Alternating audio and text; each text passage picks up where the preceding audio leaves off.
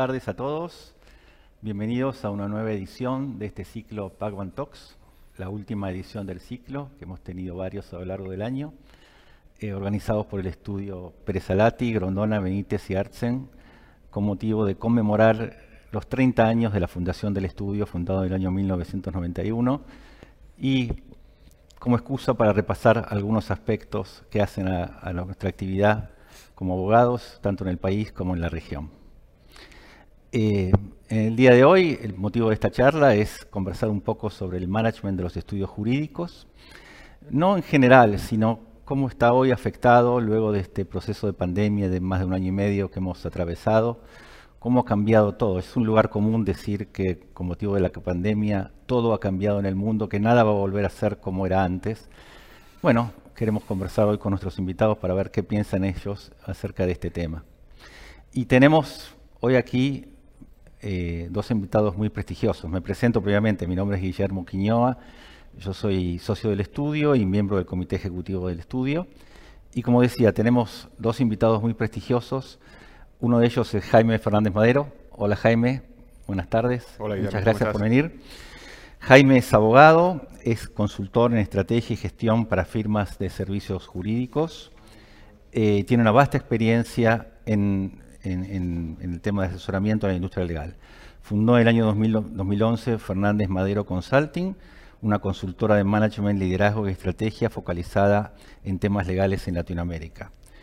Jaime fue uno de los fundadores de Bruchú, Fernández Madero y Lombardi, una firma de aquí de la Argentina, donde tuvo el rol de managing partner por 10 años hasta el 2009, cuando dejó la firma para dedicarse en forma total a la consultoría de firmas de servicios profesionales.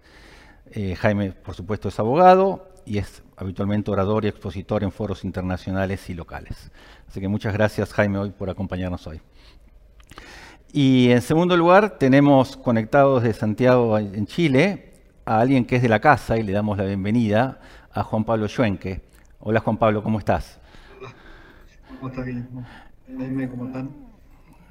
Como dije, Juan Pablo Schwenke eh, está en Santiago, Chile, porque es el socio director de Pagman Schwenke Chile, que es nuestra oficina en Santiago, en Chile. Juan Pablo es abogado de negocios, líder en Chile y en la región. Durante su carrera profesional de más de 20 años ha representado con éxito gran cantidad de clientes y ha asesorado a compañías nacionales y extranjeras. Juan Pablo también es abogado, tiene un máster en Derecho por la Universidad de Columbia y, como dije, es el socio director de Pacman Schwenke Chile. Por lo tanto, nuestros dos invitados tienen, como vemos, amplia experiencia en lo que es el management de estudios jurídicos. Y ya para entrar en tema, eh, la verdad es que el management de estudios jurídicos, no sé si coincidirán conmigo, no ha sido nunca sencillo, pero con motivo de esta pandemia parecería como que los desafíos que habitualmente enfrentábamos están como más presentes o se han agudizado. Eh, tanto el trabajo híbrido, el impacto de la vuelta al trabajo, eh, volver o no algunos días, el layout de las oficinas, el manejo de la tecnología, etcétera. Y para entrar entonces ya en, tema, ¿cómo ves, Jaime, este tema? ¿Cómo ves el impacto del trabajo híbrido en, nuestra profesión? Bueno, primero muchas gracias por la invitación, Guillermo. Este, eh, felicito a Pacman por el aniversario, este, un aniversario importante. Este, así que felicitaciones a todos, muchas gracias. del estudio y un honor que me hayan llamado para compartirlo con ustedes. Eh, mira, yo divido eh, esta situación, digamos, este, post pandemia, si lo podemos llamar de esa manera, en dos grandes, eh, digamos, rubros o columnas de análisis. Uno es lo que específicamente ha producido, digamos, este, la pandemia y el nuevo entorno laboral, este, como consecuencia de una digamos, transformación de un modelo de funcionamiento 100% presencial, que era como vivíamos antes, a un modelo X, que no es totalmente presencial, que todavía no sabemos bien exactamente cómo va a ser, em, y, eso tiene una serie de consecuencias muy específicas en función de esa característica. Eso es, yo, llamaría específico de la, de la pandemia. Hay todo otro conjunto de temas y de análisis que en realidad creo que vos algo digamos, insinuaste en tu presentación, que es que yo llamaría, eh, digamos, eh, efectos indirectos, digamos, de la, de la pandemia o del modelo híbrido, como se quiera llamar, en lo que yo llamo una acentuación o una profundización o un aceleramiento de una serie de cambios que ya estaban en camino. O sea, que ya, estaban empezando a producirse por otras razones, obviamente, digamos, este, que no tienen nada que ver con la pandemia, pero que la pandemia lo que ha producido en todo caso es una... Es como que los temas han subido más a la superficie, digamos, están en una condición más efervescente, algunos los, comentaremos ahora, eh, pero que en realidad tienen que ver de manera más profunda o previa con el modelo de ya cómo funcionan los estudios y que ya tenían varios cuestionamientos este, existentes. Esa para mí es una primera distinción importante. Digamos. En realidad el tema de la pandemia eh, y el modelo híbrido, entendido por modelo híbrido, este modelo que parte es presencial y parte no presencial, por decirlo de alguna manera, parte acá en la oficina y parte afuera en la casa. En realidad es un modelo que todavía no sabemos bien cómo hacer. O sea, en realidad lo que está ocurriendo es que las firmas en todos lados, digamos, durante este año han ido con distintos ritmos este, y análisis y posibilidades mutando de lo que fue un modelo totalmente no presencial, por motivo de lo que fue el 2020, digamos, de la pandemia, que todo el mundo se tuvo que en su casa, a un modelo de empezar a probar y, a pensar a ver cómo tiene que ser, sabiendo de que algunos lo están considerando como posibilidad, yo lo veo muy difícil, por lo menos en un plazo relativamente corto, de presencialidad total. Em, tampoco quedarse todos en su casa, ya nadie, digamos, ya no es necesario ni nadie quiere. Entonces hay algún modelo intermedio, pero ese modelo intermedio todavía no se sabe bien exactamente cómo va a ser. Entonces yo creo que ese modelo está, en realidad el primer año que va a haber una prueba más contundente de esta nueva fase, en realidad va a ser el 2022, porque el 2021 fue estas conversaciones que hacemos esto, hacemos lo otro, bueno, no sé, bueno, empecemos a venir un día o dos días y, que eso, y, distintos sistemas. Vienen por equipos, vienen por piso, vienen por no sé quién, vienen, en fin. Em, entonces, eh, eso, eso para mí está a prueba y se va a empezar a probar de manera más profunda, yo diría, a partir, digamos, del año que viene. Y yo lo único que diría de esa parte, como todavía está a prueba, es difícil de poder hacer demasiadas este, conclusiones, pues serían todas anticipadas y en parte sería como, viste, agarrar la bola de cristal y decir, bueno, ¿qué va a pasar acá? Digamos, Pero yo diría que las dos cosas que yo destacaría, quizás más importante, de lo que sería la incertidumbre todavía exactamente de cómo va a funcionar ese modelo híbrido, son las siguientes. La primera es, y, yo, personalmente he mutado desde el año pasado a este en mi percepción de esto, digamos, yo, al principio cuando vi lo de la pandemia dije, bueno, tenemos que empezar a mentalizarnos a un modelo, digamos, de práctica legal de estudio virtual donde lo que predomine sea lo virtual sobre lo presencial y seguramente será difícil, pero será muy bueno, nos traerá un montón de beneficios y qué sé yo, ta, ta, ta, ta, ta yo sigo sosteniendo lo de los beneficios, pero lo que sí he podido percibir, ya con todo un año entero de pandemia, digamos, desde, yo diría, desde marzo del 2020 hasta principios del 2021, y después con este comienzo, digamos así, tentativo de cambios, que es que con todos los beneficios que va a traer el mundo virtual, y que ya está trayendo, creo que la importancia de la presencialidad es muy alta. Es muy importante no creo que podamos pensar en un modelo donde la presencialidad no tenga un rol, vuelva a tener un rol significativo. Y yo en todos los lugares donde puedo decir, recomendar, y, digamos, yo creo que hay que tratar de generar las condiciones para que la gente pueda volver a la oficina. ¿Y por qué? Porque me parece que hay cosas que son irreproducibles en lo virtual y que son cosas profundas y que son cosas que hacen a la esencia de lo que significa un estudio de abogados. Por lo menos hasta donde lo conocemos. este lo que tiene que ver, porque la práctica legal de una firma es una práctica de equipo. Digamos, no, no, puede haber puntualmente alguna persona o alguna cosa, alguna de, gente que trabaje sola, pero la mayoría de la gente trabaja en equipo. Y, digamos, y de ahí equipos chicos, medianos, grandes, pequeños, pero de, de todo. Y esos equipos necesitan interactuar, ¿no? Uno puede hacer evidentemente muchas cosas a la distancia, antes no lo sabíamos, la pandemia nos lo enseñó, pero hay muchas cosas que no las podemos hacer. Digamos, es, es difícil de generar la vivencia del equipo, es difícil de generar un sentido de pertenencia al equipo y después posteriormente al sentido de firma en su conjunto. Es como más raro, se vuelve como muy abstracto la vida funcionando todo desde tu casa con la computadora. Y después es dificilísimo formar a la gente. Es muy difícil. Entonces la gente joven son los que más, yo creo, en ese sentido sufren. Sufren, digo, porque sufren lo que significa lo que todos hemos vivido en nuestras épocas de abogado, de cómo uno se va convirtiendo en un abogado, trabajando con otros que tienen más experiencia, interactuando con sus partes, digamos, con sus colegas, con sus pares con las contrapartes, con esto. Si todo eso se vuelve una cosa, digamos que todo se mira en la computadora, la vivencia de lo que eso significa se pierde. Sin embargo, por lo que se ve ahora, ¿no? En este momento que estamos hablando, eh, muchos de los estudios están volviendo a una presencialidad atenuada, no, no estamos volviendo a Totalmente. cinco días a la semana, ¿no? No, es que, es que Dos, yo- tres días, dos días, tres días, Por eso, yo lo que quiero es esto. eh, porque después están las- está la- todo lo que estoy diciendo tiene la contracara de toda la eficiencia que tiene no tener que todos los días ir a la oficina, te ahorras los viajes, te ahorras un montón de cosas que lo hacen efectivamente ser muy eficiente. Creo que para algunas personas eso también es un elemento de comodidad en exceso, me parece, pero bueno, eso, también será parte del acostumbramiento al modelo. Pero sea como sea, obviamente no vamos a perder la eficiencia que implica la distancia. Entonces ahí hay un balance que se va a tener que lograr. Por eso digo, yo no soy, no creo que va a ocurrir, ni tampoco creo que yo, digamos, recomendaría la vuelta a la presencialidad total, porque eso sería perder todo lo que aprendimos de lo virtual. Entonces eso tampoco tendría sentido. Pero el balance, mientras que creo que estuvimos mu- mucho focalizando en lo que era lo bueno de la virtualidad, porque teníamos que vivir así y no nos queda otra, creo que ahora hay que hacer como un esfuerzo de ver cómo logramos en realidad son dos cosas. ¿Cuál es el equilibrio entre la presencialidad y la no presencialidad? Uno. Y después, ¿cómo usamos el tiempo que estamos presentes? Porque ese es el otro tema. Claro. Porque antes, como estamos todo el tiempo presentes, bueno, no había nada. digamos, simplemente estamos en la oficina, entonces salíamos afuera al pasillo, nos metíamos en la oficina de otro, tomamos un café, bajábamos, almorzamos. Digamos, si vamos a tener menos tiempo en la oficina, dos días, tres días, ese tiempo nos tenemos que asegurar que lo usamos bien para los efectos en donde la presencialidad juega un, un- un valor más diferente. Entonces, Claro. ese es un tipo de pensamiento que va a haber que. Y, y la verdad que la única manera de hacerlo va a ser viviéndolo en la práctica, digamos, y por eso digo que el 2022 va a ser un importante para probar ese tipo de, digamos, de, de testeo. ¿no? Quería preguntarle a Juan Pablo, ya que tenemos el privilegio y la suerte de tener la- una visión desde otro país. Juan Pablo, ¿cómo, cómo lo están viendo el tema desde allá? ¿Qué está pasando en el mercado de, san- de- de estudios legales, de estudios jurídicos en Chile? Eh, este tema de la presencialidad, ¿cómo están volviendo? Etcétera.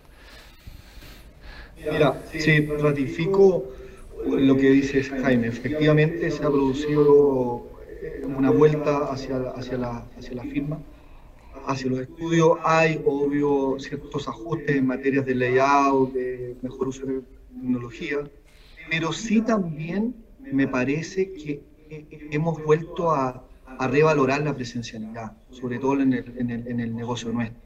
La, el- el- los detalles el criterio, el mentoring, el valor del pasillo, el valor del pasillo, el valor del pasillo en, en el oficio nuestro es muy relevante. Y lo otro que también en Santiago, una diferencia, es que la ciudad es aún amigable en los tránsitos. Ya no tenemos una cosa tan pesada como en, metrópolis más, más, más- más difíciles, en, en Buenos Aires, Sao Paulo, Ciudad México, Nueva York, no sé. Ciudades en que entrar y salir y moverse efectivamente es mucho. En Santiago aún, aún el tránsito eh, eh, eh, no es tan gravoso.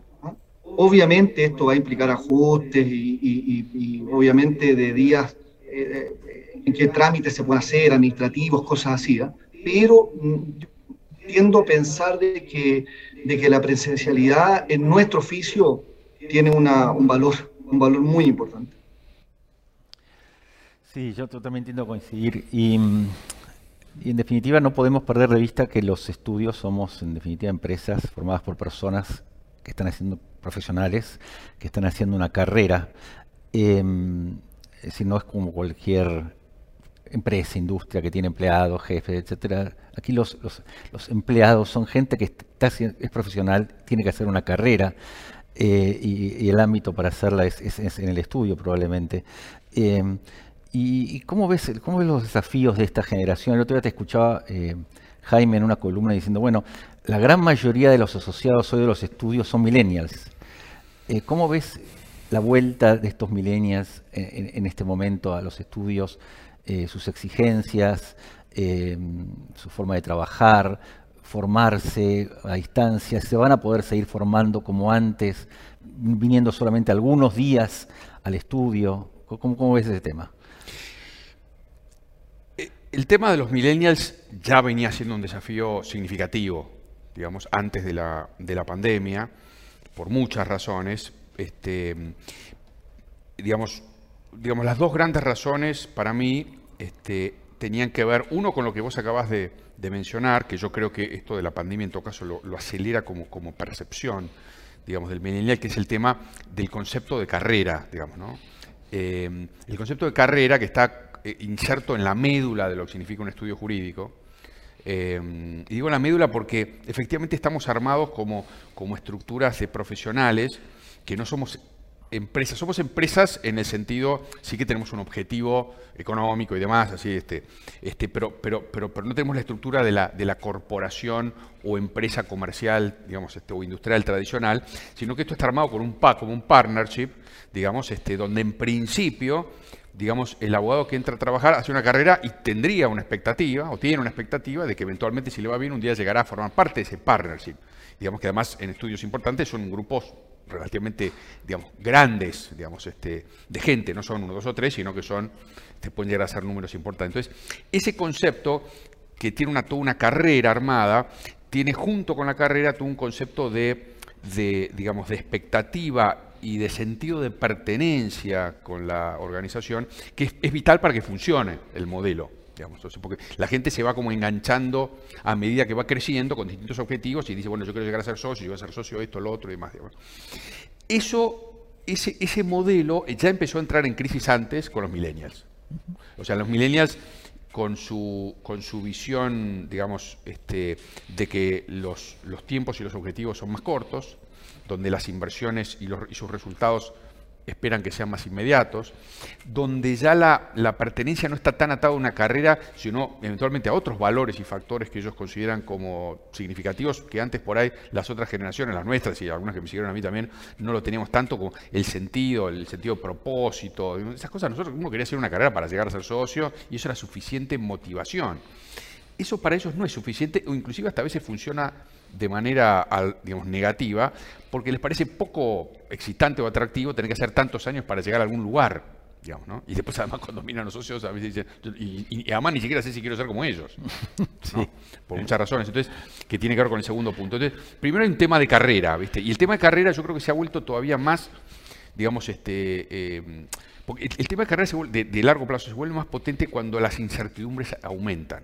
Porque la gente cuando aumenta las incertidumbres empieza a mirar cada vez más el corto plazo. Entonces, si vos tenés una pandemia que te cambia el mundo de manera tan tremenda como fue esto, donde todo te puede cambiar de un momento al otro, pum, no estamos más... Todas estas cosas de cómo va a ser dentro de 5 años, 6 años, 10 años, qué sé yo, se vuelve todavía más digamos, este, opaco, digamos, ¿no? Entonces, ese es un punto grande que yo creo que está todavía más inserto y que no hay todavía una solución como bien pensada y estructurada en los estudios. Los estudios siguen funcionando esencialmente igual, digamos, algunos, bueno, tratan de meter, porque no es un tema más de poner algún beneficio de acá o allá, o que las condiciones, digamos, es un poco más profundo, ¿viste? El tema.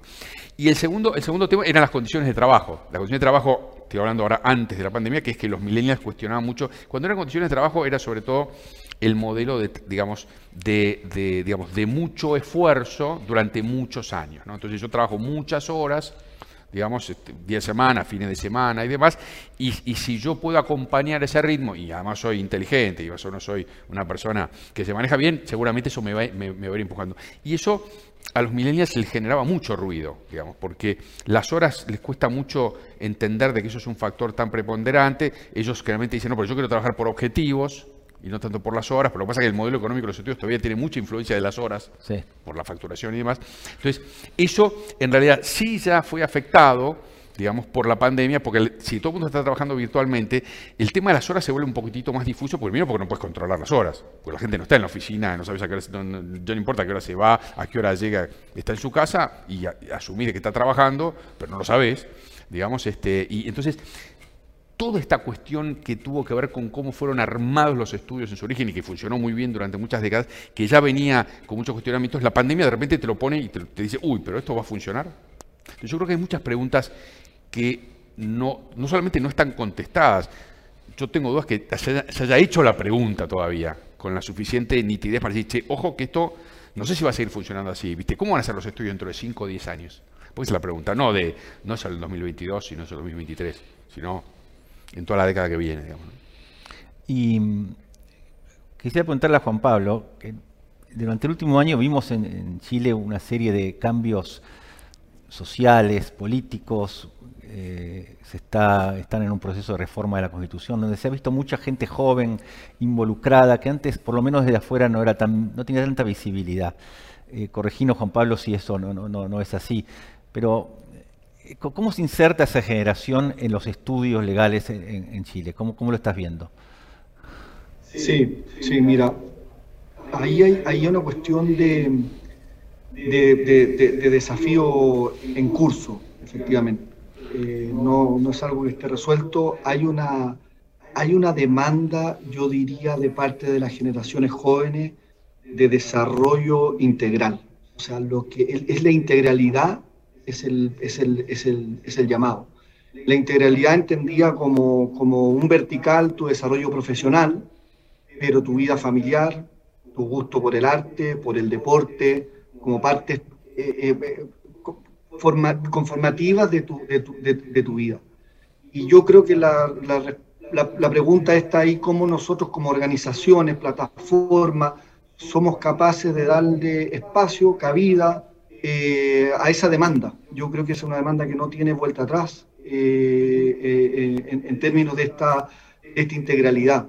Eh, algo de eso, algo de eso hay obviamente en el contexto social y político que, hemos, estado viviendo y, que no podemos eh, quedar, eh, quedar ausentes como firmas. Yo creo que ahí tenemos que hacer un ajuste para encontrar que esas otras aspectos, partes de la vida, tengan, un, tengan espacio, espacio suficiente eh, y, que, y, que, y, que, y, que, sean partes integrales. Ese desarrollo integral es lo que, eh, es lo que nos parece que esta generación de millennials eh, es, lo que está pidiendo.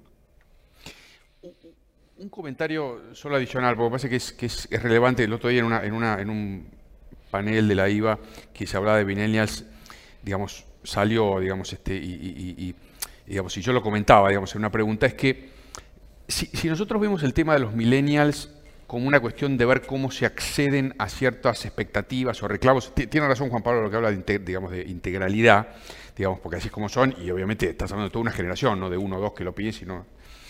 Pero si uno solamente lo mira desde el modelo que ya existe, ¿no? de estudio, y, lo ve como, llamémosle, concesiones casi sindicales, si le podemos poner esa palabra.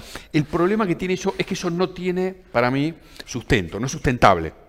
No, no, no, no es sustentable hacerlo así.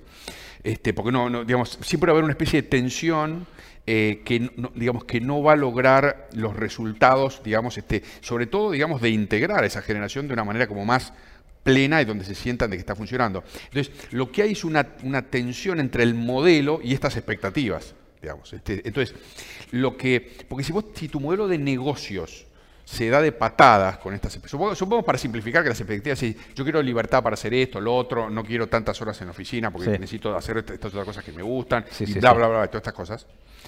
Y el modelo, digamos, sigue siendo un modelo de alta carga de horas y de exigencia.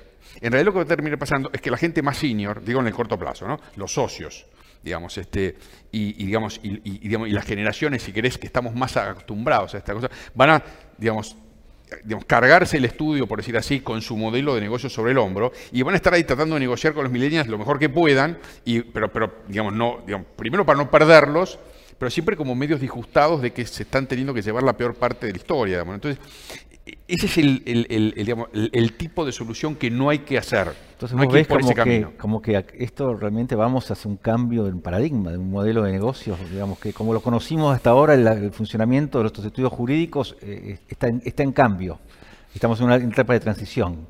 Es que ya, yo creo que ya estaba ocurriendo. Lo que pasa es que los abogados somos muy conservadores y somos muy resistentes al cambio, muy. Entonces, y además es un modelo que funcionó muy bien durante muchas décadas. Este, y a los estudios le fue muy bien, a los socios le fue muy bien, en todas las jurisdicciones, digamos. Este. Entonces, es difícil dejar ese, ese, ese, modelo porque pareciera ser que dejar el modelo es medio como decir, y bueno, tengo que dar, tengo que hacer todas estas concesiones y lo que va a estar empezando es que uno, o vamos a ganar menos plata, o la calidad del servicio que prestamos ya no va a ser tan buena, porque no le vamos a meter toda la, digamos, este, el esfuerzo que le solíamos meter, etcétera, etcétera, etcétera. Y eso es lo que no puedes hacer. Vos no puedes hacer un modelo pensar en una solución cuyas consecuencias sean, uno, bajar la calidad de lo que digamos, del servicio que le hace a los clientes. Eso no puedes hacerlo, porque eh, no, no, no, digamos, no funcionaría. Ni tampoco sería muy sustentable generar un modelo cuya rentabilidad global es menor, por definición. Digamos, es como que sería un, Salvo que digas, bueno, está bien, sí, este negocio así como lo hicimos, no lo vamos a poder hacer, entonces pongámonos todos de acuerdo, si antes, no sé, en conjunto ganábamos tanto, ahora vamos a ganar tanto menos para poder hacerlo sobrevivir. Bueno, no sé, habrá que ver eso, pero, pero hay, que hay, que, hay que ponerlo adelante para mirarlo a eso, porque si no lo mirás, vas a seguir en este tira de afloje que será, digamos, muy, en fin, muy nice, muy diplomático y todo, pero no, genera una solución de fondo que sea sustentable en el mediano y largo plazo. esa es mi preocupación, digamos. Hay otro aspecto que es este, los que estamos con funciones de, management en el estudio, que es un bombardeo incesante, que es el tema de la tecnología. Este, en, una, columna hace un, tiempo te escuché decir, lo tengo anotado porque me llamó la atención, que, este, se ha exagerado el rol de la tecnología en las firmas legales con una perspectiva fantasiosa y hasta angustiante. ¿A, qué te referís con eso? A ver, la tecnología, que obviamente, digamos, es obvio que ha ido avanzando tremendamente y, hay mucha dedicación, sobre todo afuera de la región, pero también crecientemente en la región, sobre todo en los países más importantes, como Brasil, yo diría, significativamente, de proyectos que tratan de desarrollarse para ver cómo se logran eficiencias tecnológicas en el mundo legal. Si vos miras la cantidad de startups que hay en Estados Unidos, hay cientos de startups dedicados solamente a eso. Con lo cual, la tecnología claramente está, digamos, ir progresivamente irrumpiendo, digamos, este, cada vez más, buscando lugares de eficiencia. En aquellos lugares donde los abogados somos o solíamos ser ineficientes y hay un lugar para la tecnología para reemplazar esa ineficiencia, la tecnología va a haber una tendencia a que lo tome. Ahora, cuando uno mira los estudios, vamos a hablar de Latinoamérica, y uno mira el grupo grande, digamos, de estudios más o menos principales en cada, en cada jurisdicción. Y digo, en general digo, no, no hablo de los principales dos o tres o cuatro o cinco o seis, sino vamos, a hablar de los estudios que trabajan con las empresas, con los bancos y que trabajan en asuntos, digamos, este, digamos, del mundo de la economía, por así decirlo. La verdad es que, eh, digamos, esos estudios, la parte mayoritaria, podrá haber algunas excepciones, pero con algunos modelos muy específicos, pero la parte mayoritaria de esos estudios, digamos, lo que define su calidad, digamos, este, como estudios, es digamos, la capacidad intelectual y personal y profesional de, número uno, de sus socios y después de los equipos que lo acompañan. Y esa calidad, digamos, no está definido por elementos de tecnología. La tecnología no, no consigue hacer modificaciones sustantivas a ese valor. Y los clientes difícilmente vayan a decidir digamos, por lo menos en un futuro que yo me puedo imaginar, trabajar con uno u otro estudio solamente porque incorporaste mucha tecnología determinada. Obviamente, si, no tienes la tecnología mínima para ser eficiente, entonces el problema es tu eficiencia. Pero no, pero, no, veo ningún elemento tecnológico que, digamos, que defina cambiar el parámetro de lo que hace decidir a un cliente por el valor de un estudio. Entonces, digamos, el tema de, viste, bueno, van a venir robots y nos van a reemplazar, eso, eso digamos, es una especie de fantasía y hasta casi un chiste, pero, pero no, salvo que uno tenga un modelo de negocios que está fuertísimamente definido por un trabajo comoditizado, repetible fácilmente por procesos y por tecnología, en cuyo caso sí, digamos, ahí, estaríamos. Digamos, eh, no, no, no, yo no veo que vaya a pasar eso en el corto plazo, digamos. Y si vos miras el mercado, por ejemplo, argentino o chileno, digamos, este, creo que es igual, y, latinoamericano en general, y vos mirás los principales en Argentina, los principales, no sé, qué eso, 20 estudios, ¿cuántos vas a encontrar que tienen este modelo de fuerte dependencia a la comoditización? Muy pocos. Uno laboral será, uno, qué sé yo, de, no sé, de pleitos en seguros de, digamos, de bajo monto, alguno en cobrar, pero, pero, pero los, todos los principales estudios no hacen eso, lo harán una partecita chiquita de su, de su negocio, pero no es lo que define de que por eso son estudios líderes. Entonces, yo no veo, no veo, con esto no quiere decir que no hay que mirar a la tecnología, hay que mirarla, hay que seguirla, porque la tecnología va, te va como acomodando y te va poniendo en lugares digamos que tenés que verlo, porque si no, en algún momento te convertís en un, en un, dinosaurio que no puedes ni siquiera manejar las, las herramientas básicas, pero pero no como alguien que va a venir a sacarnos y a modificar lo que estamos haciendo, digamos. ¿no? Este, porque además los volúmenes latinoamericanos ni siquiera eso, ni, en ese sentido lo justifican, ¿viste? Este... Quería saber qué, opina Juan Pablo de esto. Eh, muchas veces se habla de que Chile es una sociedad que está, que está quizá en un estado de desarrollo un poquito más, por lo menos económico, más avanzado que la Argentina, ha tenido años de desarrollo, nosotros hemos tenido años de estancamiento. ¿Cómo, está incidiendo la tecnología, la inteligencia artificial en las firmas en, Chile y en la relación con los clientes, Juan Pablo? Sí, mira, hay obviamente, y también lo han visto ustedes, hemos advertido mejoras, mejoras tecnológicas, mejoras, mejoras en herramientas, accesibilidad a clientes, plataformas, cosas que, que, ayudan.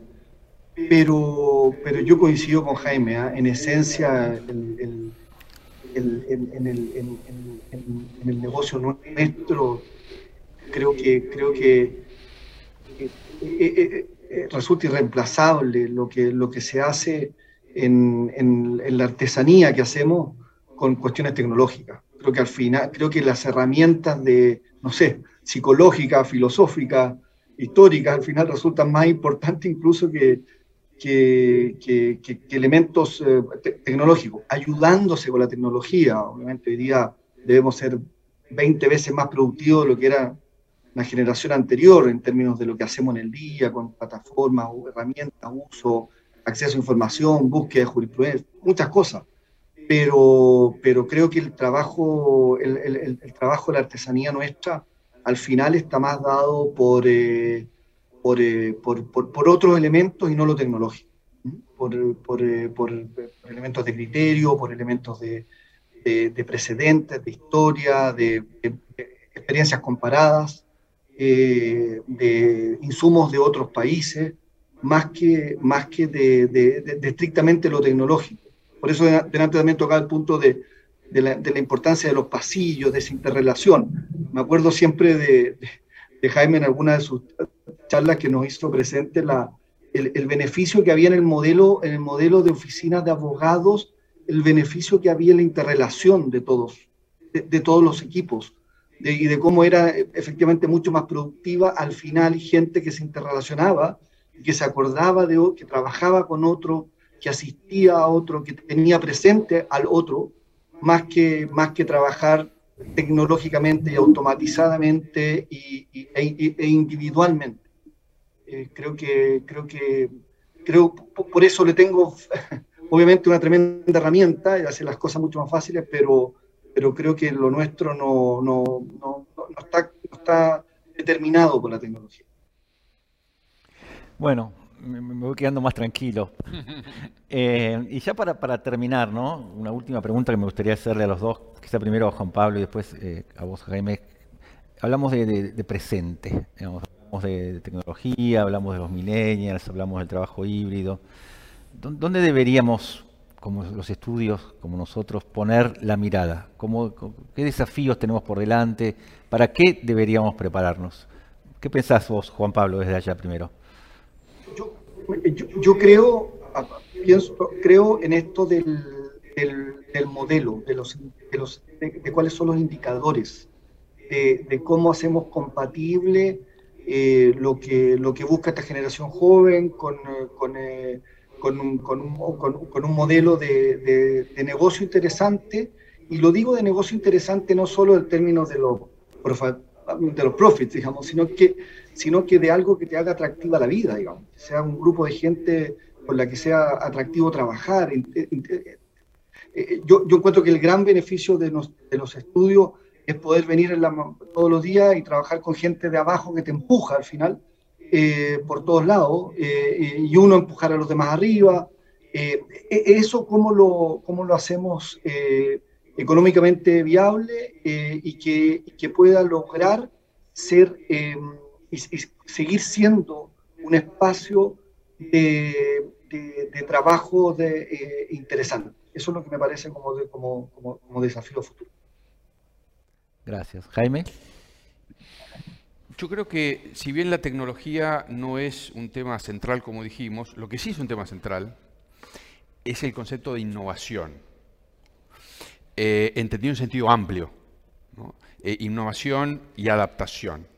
Yo creo que lo que nos falta a los estudios, a los abogados, es tener la capacidad de replantearnos nuestro funcionamiento y, de, animarnos a, innovar otras estrategias y otras formas de trabajar y de funcionar, de relacionarnos con el cliente. Hay, miles de temas en realidad, por eso nos podríamos pasar, ¿en qué nos tenemos que focalizar? Y yo diría en todo, pero, pero, pero para decir desde dónde, es desde una mentalidad de innovación, de una mentalidad de decir, pero ¿cómo, digamos, miro mis cosas, digamos, tabla rasa, digamos, o sea, qué cosas realmente por ahí tendría que cambiar, digamos, ¿no? Y esto es importante ¿por qué? Porque si bien lo bueno es que estamos en una industria que no sufre, digamos, disrupciones violentas, como son industrias tecnológicas que por ahí de la noche a la mañana te cambió algo y lo que tenías no te sirve más.